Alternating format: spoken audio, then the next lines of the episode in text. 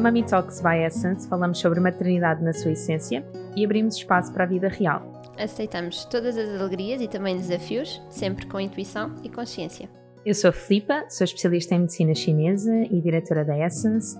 A Essence Prime Care tem um programa de maternidade com terapias complementares e com equipa multidisciplinar para apoiar famílias nesta viagem que é a parentalidade. Eu sou Catarina Gaspar, sou doula desde a pré-conceição até ao pós-parto, sou professora de Kundalini Yoga e o meu grande objetivo é contribuir para famílias mais felizes, saudáveis e divinas. Vamos começar?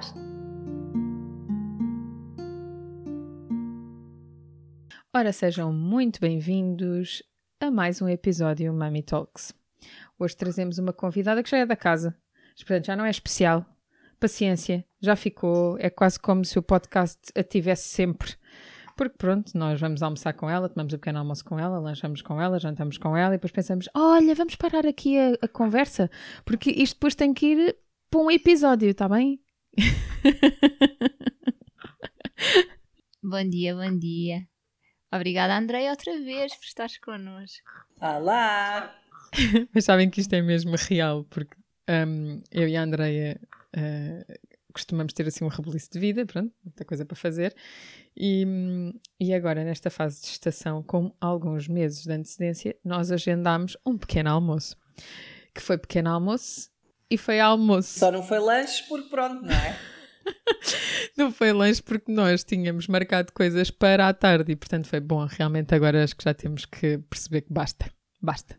Bem, na próxima temporada temos de cá outra vez porque hoje íamos falar de uma coisa que afinal não vamos falar e portanto vai ficar para o próximo dia. Boa, perfeito. Para mim é um gosto estar aqui outra vez e partilhar convosco aquilo que, que vocês, na verdade, vocês me provocam, me convidam, não é? A vir cá ah, guarda isto, isto vamos falar ali. Ah, boa, boa, estás boa? Vamos falar sobre isto? Vamos embora. Então, olha, Andreia, já que és da casa, queres ser tu a apresentar o tema? Faz favor. Sou eu que apresento. Então, hoje vamos falar sobre o projeto sentido. O projeto sentido que, como o nome indica, não é? São conteúdos que são sentidos e que depois são projetados. Agora, são projetados por quem? Sentidos por quem?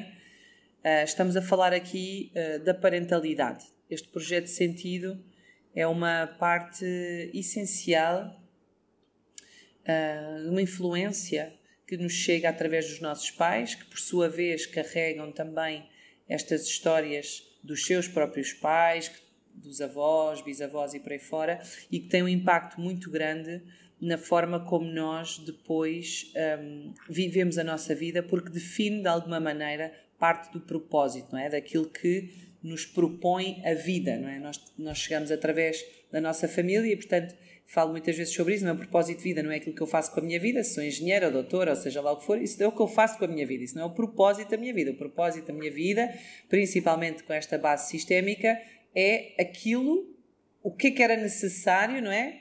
E eu venho colmatar essa necessidade, não é? Vem através da minha mãe e do meu pai para este sistema colmatar essas necessidades e cumprir determinados propósitos, não é? O, o tal destino. É isso que nós vamos falar hoje. É muito interessante porque, e, e acho que para quem está a ouvir já consegue meio que pensar: bolas, então qual é o meu projeto de sentido? Se eu não sou isto, se eu não sou aquilo, se isto é, é para contemplar tudo isto na equação, então qual é o meu projeto de sentido? E hum, eu lembro-me, não talvez nas, nas, nossas primeiras sessões, mas algo lá mais para o meio, eu lembro-me de, de isto ter sido tema. É, eu lembro-me de, de termos conversado sobre isso e eu ficar a olhar para ti do género. Eu acho que sei, mas não sei verbalizar. E eu acho que isso também é válido, não é? E é muito interessante porque é tão profundo, é tão profundo que hum, às vezes faltam de facto as palavras, mas é importante. Mas sabes, mas, é, mas eu acho que é importante nós irmos resgatar alguma palavra, nós irmos um, eh, a, a uma compreensão mais profunda e acredito que isso só seja possível quando estamos disponíveis, lá está também para olhar para a nossa ascendência. Sem dúvida. Tudo o que tem a ver com a alma, na verdade, com a alma, não é? Com este lugar em nós que sente, um, é, é, isso, é conteúdo que é sentido, não é pensado, não é? O movimento é de dentro para fora e não, de, seja, de dentro de mim para a minha mente, que é um, um aspecto, uma ferramenta mais externa, não é? Se nós falarmos em, em níveis. E, portanto, muitas vezes, quando eu faço a pergunta em consulta, quem és tu? E também me fizeram a mim tantas vezes, quem és tu? É algo que se acede verdadeiramente no sentir e não no pensar, não é? A mente quer logo dizer, sou a Andreia, sou uma mulher, sou mãe, sou não sei quê. E é isso que nós usamos na nossa biografia e está tudo bem. Mas a verdade é que quem eu sou verdadeiramente é algo que se sente. É muito difícil pô-lo em palavras. E o projeto sentido também passa por aí, Filipa, tens toda a razão. Sabes que hum, há, há pouco tempo atrás fui convidada para um, para um episódio de podcast que não vou ainda hum, divulgar porque ainda não saiu, mas começaram logo com, com essa pergunta, que é quem és tu? E eu tive meio que me enraizar e pensar assim: espera aí, não estou com a Andreia, juro pela minha vida. porque aquela pergunta eu acho que nunca ninguém a tinha feito, de facto.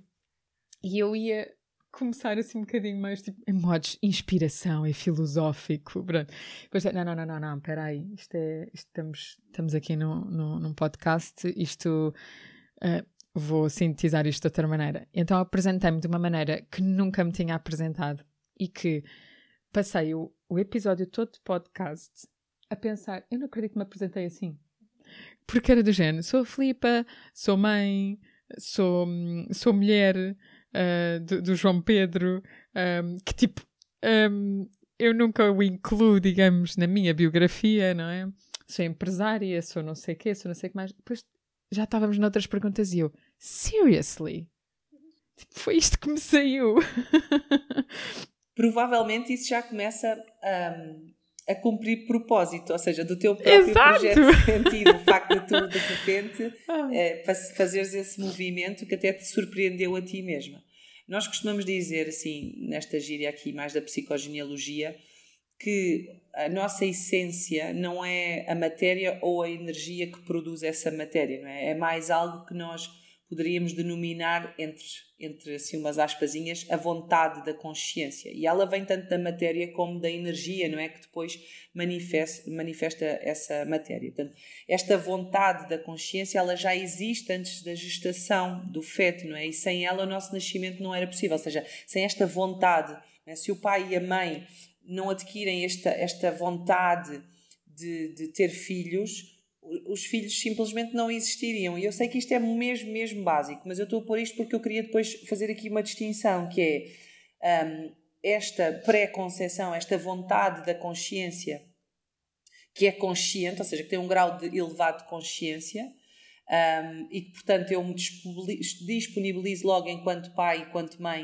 a servir o meu bebê ainda antes dele nascer, portanto, logo nesta pré-conceição.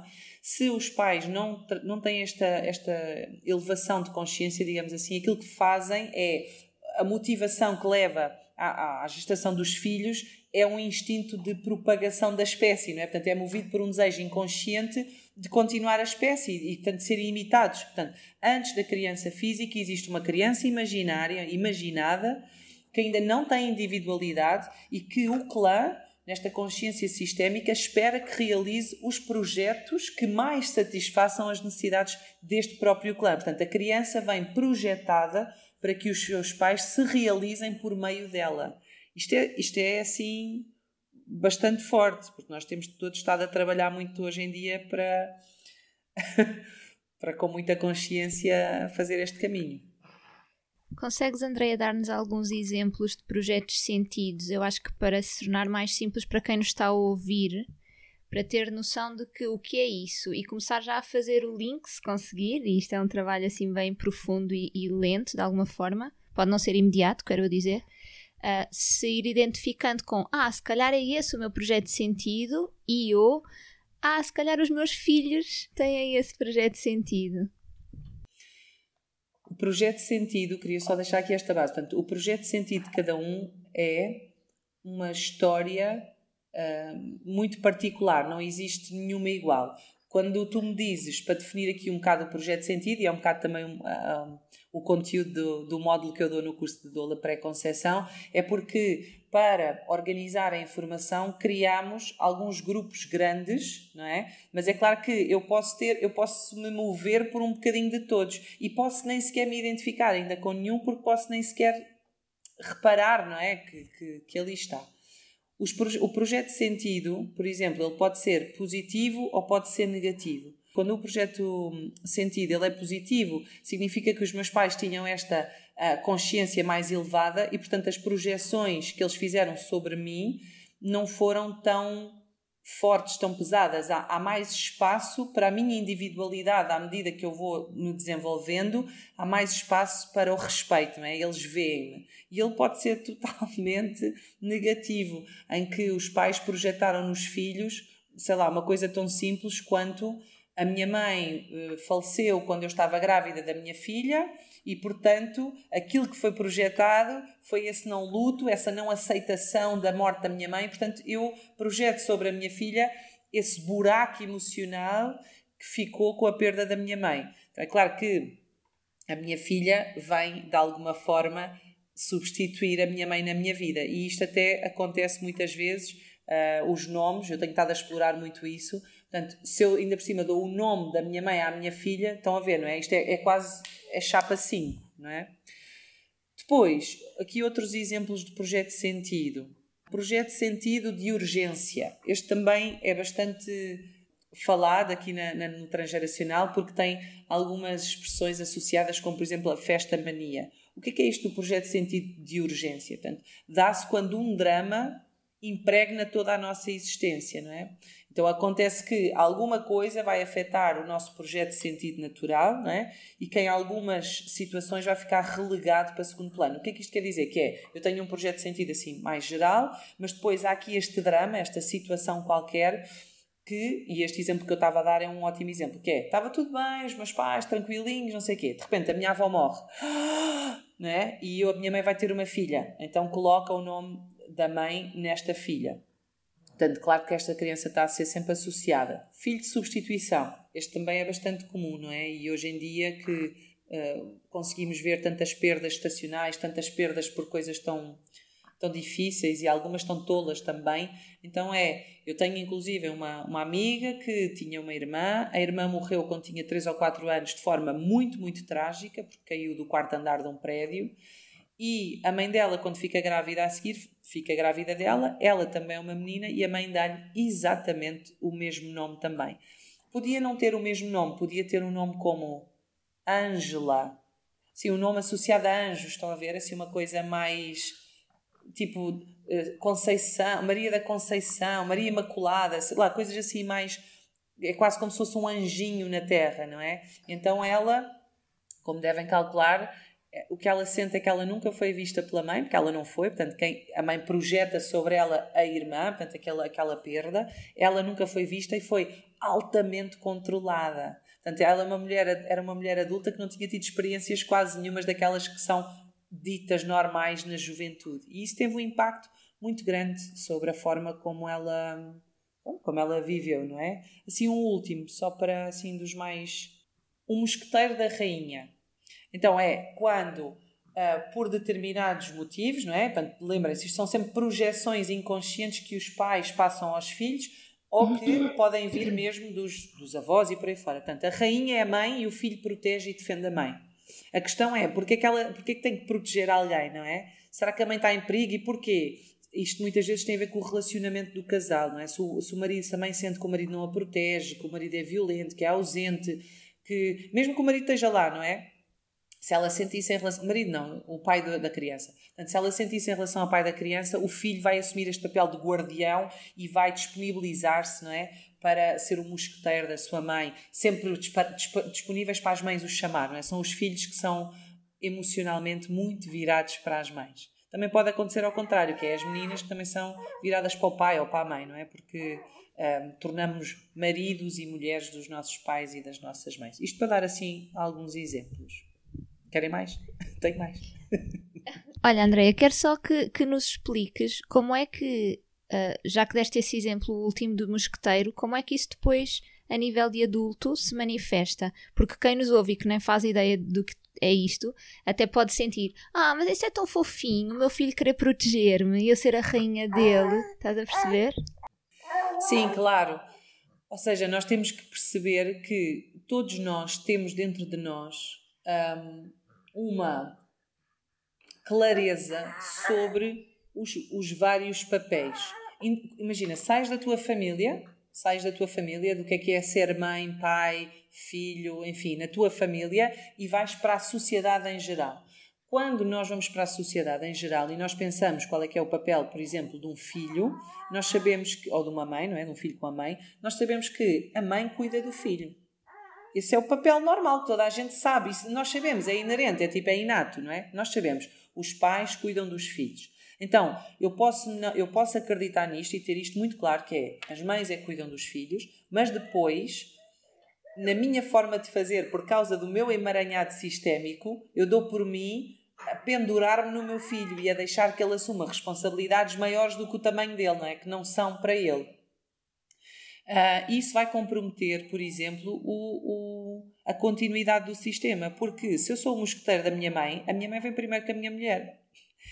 Portanto, a minha mulher vai denunciar isso. Ela vai dizer, porque tu não sei o quê, estás sempre com a tua mãe, porque a tua mãe parece bem primeiro, não sei o quê. E se eu não tiver maturidade, eu vou achar só que a minha mulher é uma enciumada e é uma exagerada e é não sei o quê. Inclusive, eu vou fazer, eu vou dizer à minha mãe que a minha mulher acha isto, vou criar ali um forró bodó e olha eu todo poderoso. Que até tenho duas mulheres, não sei o quê, tá, tá, tá.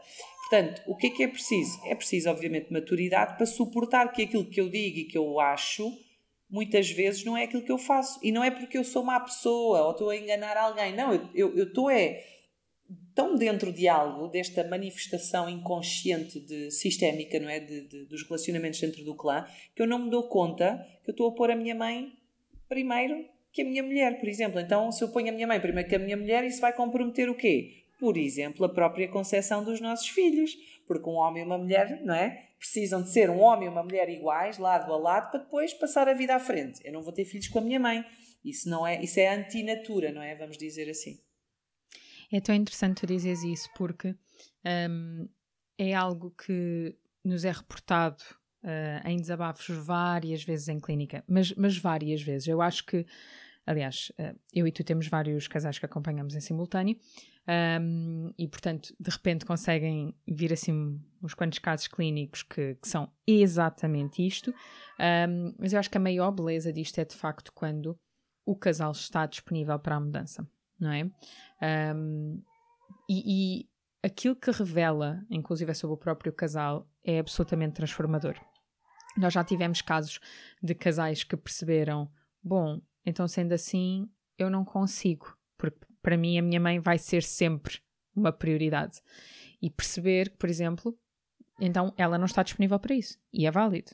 E então a relação termina. Já tivemos casos deste género.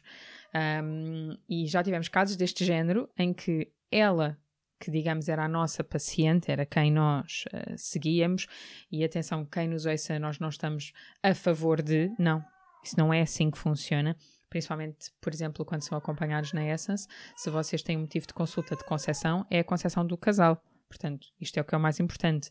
Mas quando estamos numa questão de terapia, e isto vem, e isto poderia ser contrageracional com uma terapia de casal em psicoterapia, no que fosse, um, estas coisas podem acontecer e são extremamente válidas. Por exemplo, esta mulher estava em concessão há seis ou sete anos, eu já não me recordo, e eles não conseguiam, eles não conseguiam mesmo engravidar.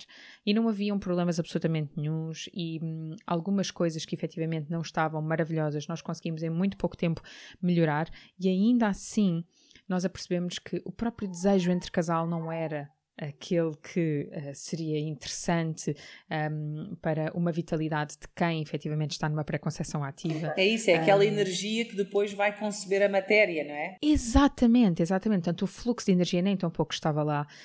Um, e, portanto, quando eles se aperceberam deste género de padrões, porque os dois estiveram disponíveis para esse trabalho, simplesmente perceberam: não, então, mas eu não vou tirar a minha mãe de onde ela está, para mim ela está onde está.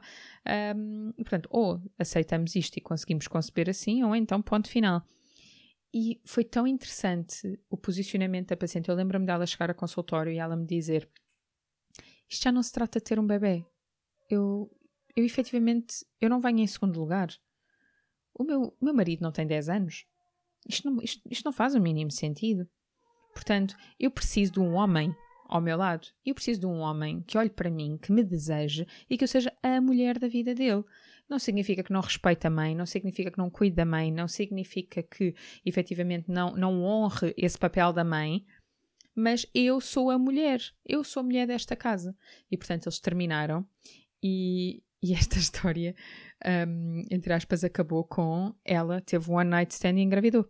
Claro, claro, porque ela estava preparada para engravidar.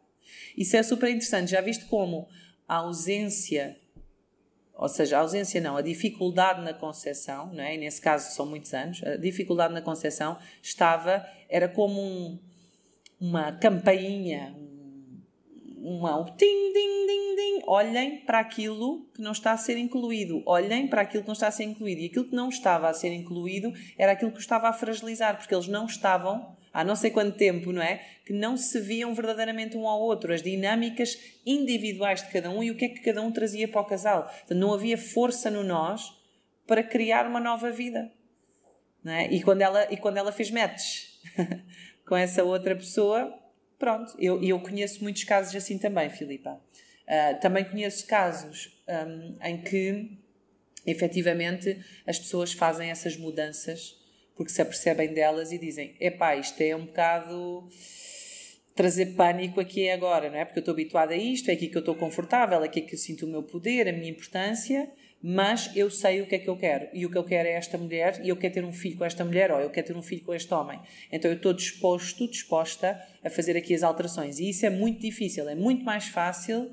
Um, continuar a fingir que não se vê e continuar a dizer que vai só ao médico tal e ao médico X e ao médico não sei quê. Eu não estou a dizer que não há questões físicas, e claro que há, e temos, e temos que olhar para elas, mas eu acho que quando há dificuldades uh, na concepção é fundamental fazer um acompanhamento emocional e psicológico para rever aqui onde é que eu estou, o que é que. Principalmente quando já há muito tempo, não é? Porque há um desgaste associado brutal. Sim, sim. Eu acho que aquilo que, que torna, neste, digamos, neste perfil em particular, aquilo que torna muito difícil, uh, vamos pôr as coisas nestes termos, é a própria mãe. Porque a mãe não quer sair desse pedestal. A mãe não quer efetivamente perder o seu lugar. Um, e isso é tão incrível que tu uh, possas partilhar, não só aqui neste episódio, mas um, ehm, lá está na formação de doulas em pré-conceição, um, ehm, que, que estas coisas efetivamente têm este nível de importância, porque, repara, é, é, é uma desconstrução que muda todo o paradigma.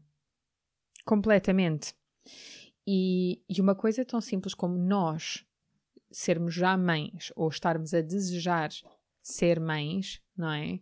Coloca-nos numa, coloca-nos numa posição que é, espera aí, se eu notar a mínima possibilidade de eu repetir este padrão, eu não posso dizer que eu não estou consciente. E é muito interessante porque um, eu sempre assisti à minha mãe, por exemplo, um, a, a ser muito. Uh, um, como é que eu ia dizer? A dar-nos muita liberdade. Então, isso para mim é dado adquirido mas eu dificilmente vi isso noutras mães. Então, agora que sou mãe, é tão engraçado, porque eu tenho claramente aqui um misto, que é, eu acho que a minha mãe me deu liberdade mais, então às vezes sou mais castradora. E outras vezes, depois de repente assim, oh, oh, peraí, peraí, peraí, peraí, porquê é que eu estou a fazer isto? Porquê é que não sei o quê? Porquê? E é tão interessante que estas perguntas venham, não é? Simplesmente para nós as colocarmos e, por exemplo, faz sentido ou não faz sentido? Podermos deliberar com o nosso marido e dizer assim, olha, então, perante este cenário, o que é que tu achas, não é? E é tão, é tão revelador. Sem é dúvida. tal maturidade e responsabilidade que tu dizes. E isso só vem com a experiência. Tu disseste aí uma coisa que tu disseste, que às vezes é a mãe que não quer sair deste lugar de poder, não é? Em que eu, em que eu sou a mais poderosa no meu filho. E isso, a mãe, imagina, eu tenho a certeza que qualquer mãe que eu chegasse, a não ser que tivesse uma patologia, sei lá, fosse narcisista, não é? Mas qualquer mãe ela está só embranhada também nesse emaranhado sistémico. Se eu chegasse ao pé de qualquer mãe e dissesse assim: olha, é, para o seu filho ser feliz, conseguir conceber com a mulher que tem atualmente e não sei o quê, ele tem que parar de cá todos os fins de semana e de ligar todos os dias e quando você precisa, ele às vezes vai lhe dizer que não, mas esta é a fórmula para o seu filho ser feliz, eu acredito que 90%, 99% talvez, por cento das mães diriam ok, então deixa lá estar o miúdo. Olha, eu vou discordar de ti. eu vou discordar de ti. Um, vamos pôr assim, em nome de todas as pessoas que se calhar podem passar por isso, e atenção, eu não passo por isso, a minha sogra é magnífica, um, não, não vá alguém achar que eu estou aqui, pronto, a, a projetar, não é o caso. Um, mas em, em nome, digamos, de todas as pessoas que passam por isso, eu acho mesmo que isso não é assim tão fácil, porque eu diria que 99% das pessoas farão isso se tiver, primeiro se acreditarem nesta pois, eu estou a pôr aqui questão. um caso hipotético em que o terapeuta chego depois de um, de um não é, enquadramento e digo, olha, para o seu filho ser feliz, isto é mesmo verdade, o seu filho só pode ser feliz. Portanto, eu estou a falar aqui num caso hipotético Exato. de entre a espada e a parede, entre, assim, entre a espada Exato. e a parede, não é? A maior parte das pessoas vai resistir. Eu acredito que sim. Eu acredito que a esmagadora maioria das pessoas vai resistir justamente porque aquilo lhes causa, principalmente se Mesmo os filhos e- que dão conta que estão, estão embra- embranhados neste lugar de ser ma- marido, por exemplo, eu, imagina, estou num lugar de ser mulher do meu pai, ok? Claro. Vou fazer terapia, reconheço isso e mesmo assim não consigo deixar de ligar para o meu pai todos os dias, porque se chama-se culpa. Exatamente. E depois tens a outra coisa que é super interessante, não querendo complicar aqui o sistema às pessoas, mas é isto que acontece na vida, que é, pois cada um tem os seus padrões, porque cada um tem os seus projetos sentidos. Então imagina que no meio disto ainda tens as feridas da mãe que não tem lá o marido, e quando digo não tem lá o marido, ele até pode estar em corpo presente, mas não está disponível, ou então simplesmente não existe, e então ela também se sente sozinha. E, e isto pode ser tão válido para o próprio filho ainda sentir que, ah, mas espera aí, eu não posso abandonar a minha mãe. Então, um, e isto, lá está, uh, simplesmente estamos a falar uh, aprofundadamente de apenas um projeto sentido, não é? Não, mas esses são os grandes emaranhados, porque esse exemplo que tu estás a dar é um ótimo exemplo, porque é um dos que mais acontecem, que eu mais vejo hoje em dia, porque nós somos todos infantis. Nós, nós estamos a viver, isto é, um, isto é um ponto de vista muito, muito, quer ser muito clara, muito direta, mas também trazer muita compaixão aqui, que é, nós estamos a viver uma fase da humanidade em que somos todos infantis, e isso não quer dizer que não sejamos adultos, não, isso quer dizer é que a criança dentro de mim, aquilo que me faltou, aquilo que eu tive e que eu não gostei, tudo isso está a liderar os meus relacionamentos e a forma como eu vivo. E portanto, essa mãe não teve força de ter consciência para largar o filho quando o filho tenta compensar a mãe, porque o amor cego que os filhos têm pelos pais fazem com que, se eu vejo a minha mãe a sofrer porque o meu pai, sei lá, é estúpido, então eu vou ser estúpida com o meu pai para proteger a minha mãe. Porque eu quero, é, eu quero é vinculação. E se ele é mau e ela é boa, então tenho que vincular com o bom. Só que o que eu não reparo, quando já sou adulto, e é isso é que faz com que a gente não seja maduros ainda, é eu não consigo perceber que a minha mãe escolheu ficar com o meu pai, que é um homem estúpido. Foi ela que escolheu, ninguém lhe apontou uma pistola à cabeça a dizer ficas aqui ou morres. E ainda assim, há pessoas que têm consciência e dizem eu morro. Aqui é que eu não fico. E isso é que nós não conseguimos fazer ainda hoje em dia. Nós estamos muito infantilizados nesse sentido. Por isso é que, para mim, esta questão do projeto de sentido, dos emaranhados sistémicos, eu acredito piamente, já disse isto em vários momentos e vou dizer outra vez, eu acredito que é a consciência sistémica, toda ela, que vai ser o grande, a grande impulsionadora deste upgrade que é necessário em termos do, uh, humanos. Queria deixar aqui uma coisa, não sei quanto tempo temos, mas queria deixar aqui uma coisa importante, que é o projeto de sentido, ele começa antes da nossa concepção. Portanto, assim, por volta dos nove meses antes da nossa concepção, não é? Os nossos pais já são pessoas a ter uma vida, a passar por situações, já têm uma ideia ou não, se querem ter filhos ou não, podem estar a namorar ou não estar a namorar, podem, ter, podem estar casados, podem ter tido uma perda gestacional, enfim. Estes nove meses antes da minha concepção. Depois todo o período da concepção, gestação, o nosso próprio parto, que tem um impacto gigante, não é? E depois até mais ou menos aos 7 anos e 3 meses. Portanto, estamos a falar aqui do intervalo mais ou menos de 8 anos em que estas projeções da vida dos meus pais chegam até mim, porque é na altura em que a alma é mais fraca. A alma sistémica é fraca quando nós somos crianças, porque ainda não temos experiência para exercitar o músculo do livre-arbítrio, não é? Não tivemos experiências suficientes para dizer, não, Eu não vou, fico aqui. E aguentei e descobri que sou muito forte. Não tenho isso ainda. Portanto, eu quero fazer parte. Uh, eu quero fazer parte do meu sistema, eu quero fazer parte, eu quero vincular com alguém. Um, eu quero sentir que, que, faço parte, é isso, assim, de uma forma muito simples, mas tão grandiosa ao mesmo tempo. É, eu quero sentir que eu pertenço, porque é aqui que eu fico seguro. Então eu estou disposto a fazer tudo o que vocês quiserem. Tudo! O que é que querem? Que eu seja marido da minha mãe, pai do meu pai, uh, mãe do, do, meu irmão. Tá bom, eu sou. Eu sou. E nós vemos isso logo nos, nas, nas, crianças, logo na forma como elas fazem, né? E isso é um grande alerta. Um, eu vejo muito isso também no meu filho. Imagina, quando, eu, quando nós vamos, fomos a um sítio, no outro dia fomos a Sintra fazer não sei o quê, e tínhamos que pôr parquímetros, mas depois não tinha moedas, mas depois o Sérgio estava com a app e não estava a conseguir, não sei o quê, e eu disse, olha Sérgio, então eu vou andando e tu ficas aqui para pôres com a app na, na rua, ia tomar um pequeno almoço. E o Sebastião foi o caminho todo a dizer assim, mas tu achas que o pai consegue? Mas tu achas que estão ali os senhores que vão pôr as multas? Mas tu achas que não sei o quê? E eu pensei, uau, né? Repara como ele vê as nossas fragilidades, ele está a tentar colocar-se num lugar que não é o dele para nos salvar de uma multa. Não é? E se tu estás atenta para isso, tu, primeiro eu, não é? Senti-me logo tipo, ai meu rico filho! E depois respirei fundo e disse: Filho, olha, o pai e a mãe são grandes, nós já fazemos isto há muito tempo e mesmo que nós uh, apanhemos uma multa, nós pagamos essa multa. E ele, mas nós temos dinheiro! Imagina, imagina. E eu, sim, filho nós temos dinheiro para assumir as nossas responsabilidades, mas isso não vai acontecer porque eu e o pai, se pusermos as moedas, pomos, não pusermos, pomos a app, não sei o que, tá, tá, tá, ok? E ele, ah, tá bem. E depois disse, obrigado. E eu quase que me mandei para o chão a chorar. E depois o pai chegou e ele olhou para o pai e disse, pai, ficou tudo bem? E o pai, sim filho, está tudo bem. E ele, ah, tá bem. E continuou a comer. Isto são coisas pequeninas, mas são alertas grandes, não é? Coisas do dia a dia, mas são grandes alertas. Quando nós discutimos sobre dinheiro à frente dos nossos filhos, isso deixa uma marca profunda sobre eles. Porque isso mexe com o amor, com o fluxo do amor. O dinheiro está ao serviço da vida, não é? Ele é uma energia. E quando nós discutimos à frente dos miúdos sobre dinheiro, e às vezes nós achamos que eles não estão a ouvir nada, mas eles estão a ouvir tudo, tudo. Lembrem-se de vocês em último caso, lembrem-se da quantidade de coisas que vocês ouviram e que não era para vocês ouvirem porque as pessoas achavam que vocês não estavam a perceber nada. Lembrem-se de vocês. É muito, muito, muito forte esta disponibilidade da criança para salvar o sistema. Eu vou só respirar fundo. Bem, para quem está a ouvir, respirem fundo também. Deixem a emoção vir, o que for se alguma coisa tiver uh, ressoado, eu acho que muitas coisas aqui ressoam, não é? Seja de nós, seja dos nossos filhos, seja de pessoas que nós conhecemos, podermos olhar aqui. Isto também traz uh, muita empatia e por isso é que a vida muda de facto quando nós tomamos consciência, porque não estamos só a falar de nós, estamos a falar de todos.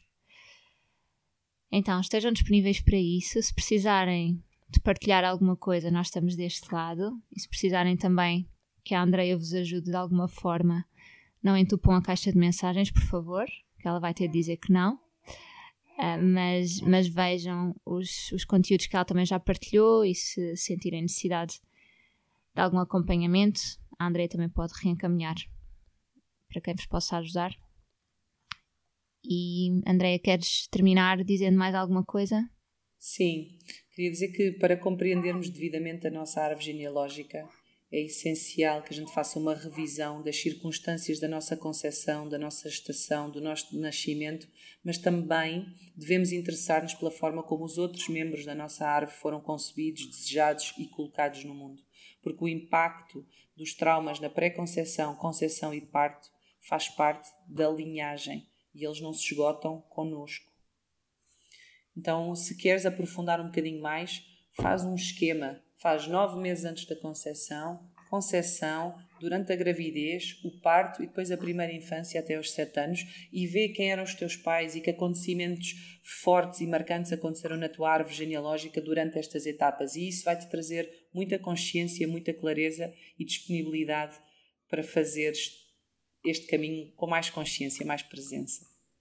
Um passinho de cada vez. Isso senão, bum, vem uma onda gigantona. Eu queria só fazer aqui uma ressalva antes de terminarmos, que é, por muita consciência que nós tenhamos, uh, por muito trabalho bonito, mas uh, por muito trabalho uh, que nós façamos, nós não conseguimos não deixar um, uma pegada, ok?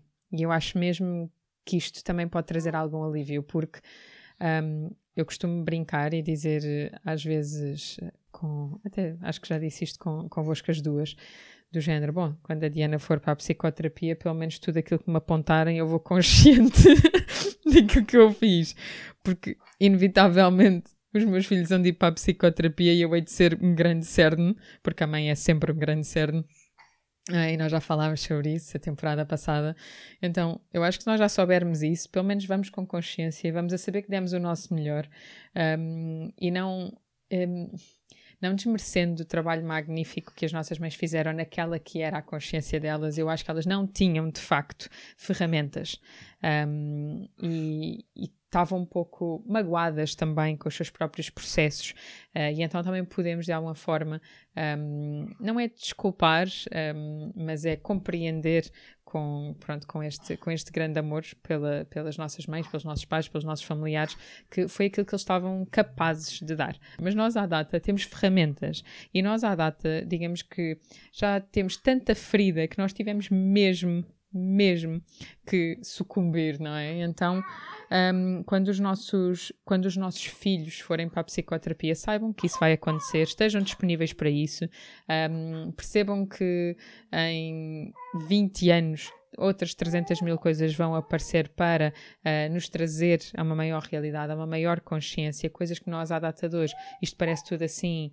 uh, meio esotérico, super diferente, mas já se fala há algumas décadas, então nem, nem conseguimos ter noção do que é que vai acontecer daqui a outras tantas, mas temos que estar disponíveis para isso um, e, e, acho que nos revermos neste papel de que todos somos humanos, todos estamos nesta jornada e todos deixamos pegadas na vida uns dos outros também traz alguma hum, suavidade à jornada. Não há nada para resolver, há só a vida a acontecer, a ser vivida um passinho de cada vez. Sim, completamente.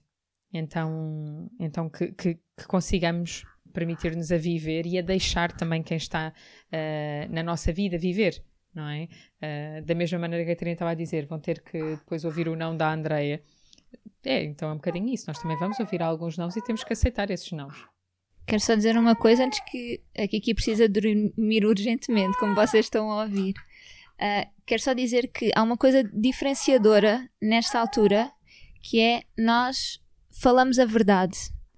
E se nós dissermos a verdade e vivermos a verdade, não há questões nenhumas com os nossos filhos.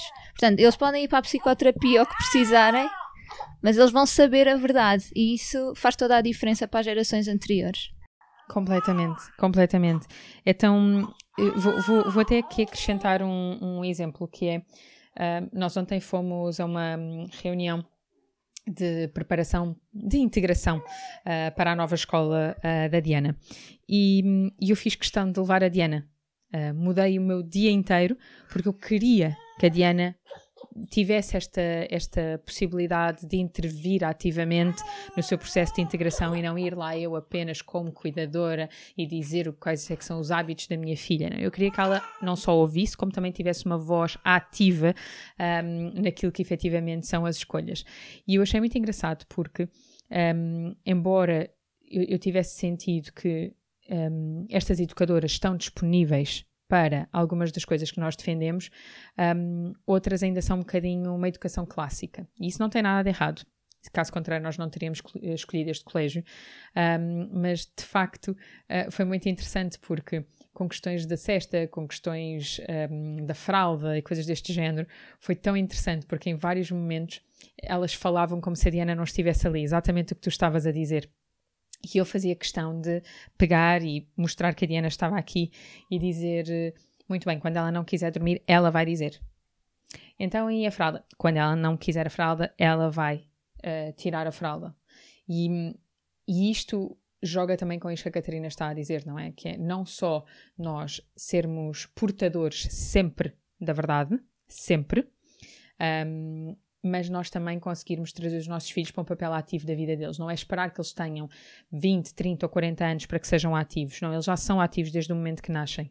E nós temos que perceber que eles são seres absolutamente capazes Um, e eu acho que isso, por muita coisa que tenha acontecido na nossa vida, nem sempre olharam para nós como indivíduos capazes, porque éramos criancinhas, porque éramos não sei quê. Se nós validamos os nossos filhos, os nossos filhos vão poder validar-nos e isso vai trazer muita cura para o sistema, porque hoje em dia nós, nesta nossa infantilidade, achamos todos que vivemos sozinhos e não validamos aqueles, aqueles que vieram antes de nós. E é por isso que, pronto, também temos os desafios que temos. É que eh, esta questão da verdade é, é muito importante, que é, eu trago a verdade mas esta verdade é contextualizada. E a minha mãe, quem disse que a minha mãe não trouxe a verdade dela? Porque é que a minha é mais válida do que a minha mãe ou da que a minha avó? Nós temos que assumir isso que é, eu trago esta verdade, é uma verdade que se calhar traz mais consciência, mais coragem, mais à vontade, também vivemos numa altura mais aberta, mas o, é uma verdade contextualizada sempre. A verdade é contextualizada. Existe a verdade, mas essa é uma verdade que nós sentimos, nós não a dizemos. Essa não sabemos Sim. dizer, só sabemos sentir. Mesmo em modo fecho e pegando num tema que é muito sensível e que nós não falamos, tu tocaste nele e eu acho que as pessoas até estavam à espera que nós mergulhássemos nisso, que é a questão do dinheiro. Porque eu acho que isso está em, está em vários sistemas. E, e que quase dá vontade de fazer um episódio só sobre isso. Mas é, é, é muito interessante porque, por exemplo, isso é uma ferida que existe, por exemplo, na minha família, não é? Porque como nós muito resumidamente, porque não, não importa aqui para o caso, mas só para, para, para contextualizar ligeiramente, a minha família, efetivamente, nos seus tempos áureos, o avô e por aí fora, de facto estamos a falar aqui de quase sermos milionários, se é que não éramos milionários, enfim, anyway. Um, e depois perdeu-se tudo e ficámos efetivamente com, com bastantes dificuldades. E, hum, e, portanto, é, é, muito interessante como esta questão do dinheiro, por exemplo, sempre foi uma preocupação para mim. E quando, por acaso já foi, tanta gente já me fez esta pergunta no Instagram de queres ser rica? Queres não sei o quê? Não, eu só não quero pensar em dinheiro. E eu orgulho-me de, ao dia de hoje, eu praticamente não pensar em dinheiro. Claro que se eu quiser comprar uma casa de 5 milhões não é possível, mas um, posso simplesmente estar tranquila, escolher o restaurante que me apetece e, portanto, simplesmente ir e, se me apetecer, dizer assim: escolham. Não é? Esta, esta abundância é, é, é uma cura para o meu sistema. E é muito interessante porque na família do João Pedro um, isto não é um tópico. Não é um tópico. E então eu sempre estive muito atenta a como é que a Diana lidaria com. E a Diana, ela não tem medo de não ter dinheiro, mas ela é muito interessada por dinheiro. E nós não deixamos as crianças a priori mexerem em dinheiro, não é? Porque são crianças. Pois, mas quando nos entregam os envelopes no Natal, no aniversário, eu não os, eu, eu não os recebo. Vão dar-la à Diana. É ela que vai ver o dinheiro que lá está. É a Diana que vai pegar e que vai contar. É a Diana que vai pôr no mielheiro.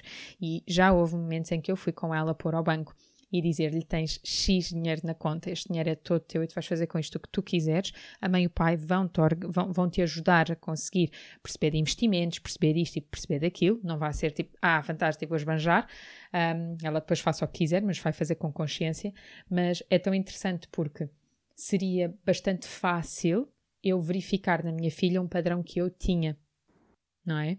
E, portanto, até se calhar, com pouca consciência da minha parte, eu tentar dizer: ah, não lhe falta nada, queres isto? Então damos, então não Seria possivelmente o mais fácil, não é? Então, isto para mostrar que quando nós identificamos algumas das nossas feridas, um, aquela tal consciência ela reflete-se absolutamente em tudo no dia a dia, tal e qual como tu descreveste o que aconteceu com, com o teu filho. É uma ferramenta. Fica aqui prometida um episódio de sobre dinheiro sistémico. Pronto, mais um episódio, não para a próxima temporada, mas para a outra temporada. Muito obrigada, Andreia, por teres vindo mais uma vez, é sempre da casa. Todos os episódios que vocês queiram conversar com a Andreia, podem listar-nos e nós vamos então compilando e criando um calendário com a Andreia, ou então fazemos summits com a Andreia ok? Também podemos organizar assim um projeto deste, deste género. E mergulhem em muitos projetos que a Andrea está para lançar. Não vamos uh, agora desmistificá-los, mas vem aí tanta, tanta, tanta, tanta, tanta coisa boa que têm mesmo que fazer follow na página dela se ainda não fizeram, é só um ovo podre. Um, bully, bully. As minhas. um, façam follow aproveitem e partilhem também este episódio com todas as pessoas que sentirem que é uma mensagem super importante uh, a ser interiorizada. Obrigada e até à próxima semana.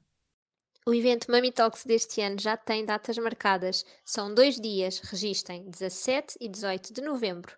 O primeiro dia apenas e só online, e no dia 18 esta grande novidade que também dá para ser presencial quem está aqui perto de nós e que possa vir ter connosco a Essence Prime Care em Passo de Arcos, venham, os lugares são limitados. Vou dizer-vos agora quem vem falar connosco, quem vamos ter o prazer de ter no nosso painel. Dr. João Sequeira Alves a falar sobre engravidar com endometriose. Depois, comunicação de casal com a Silvia Coutinho. Doutora Mariana Torres traz-nos parto com os pés no chão.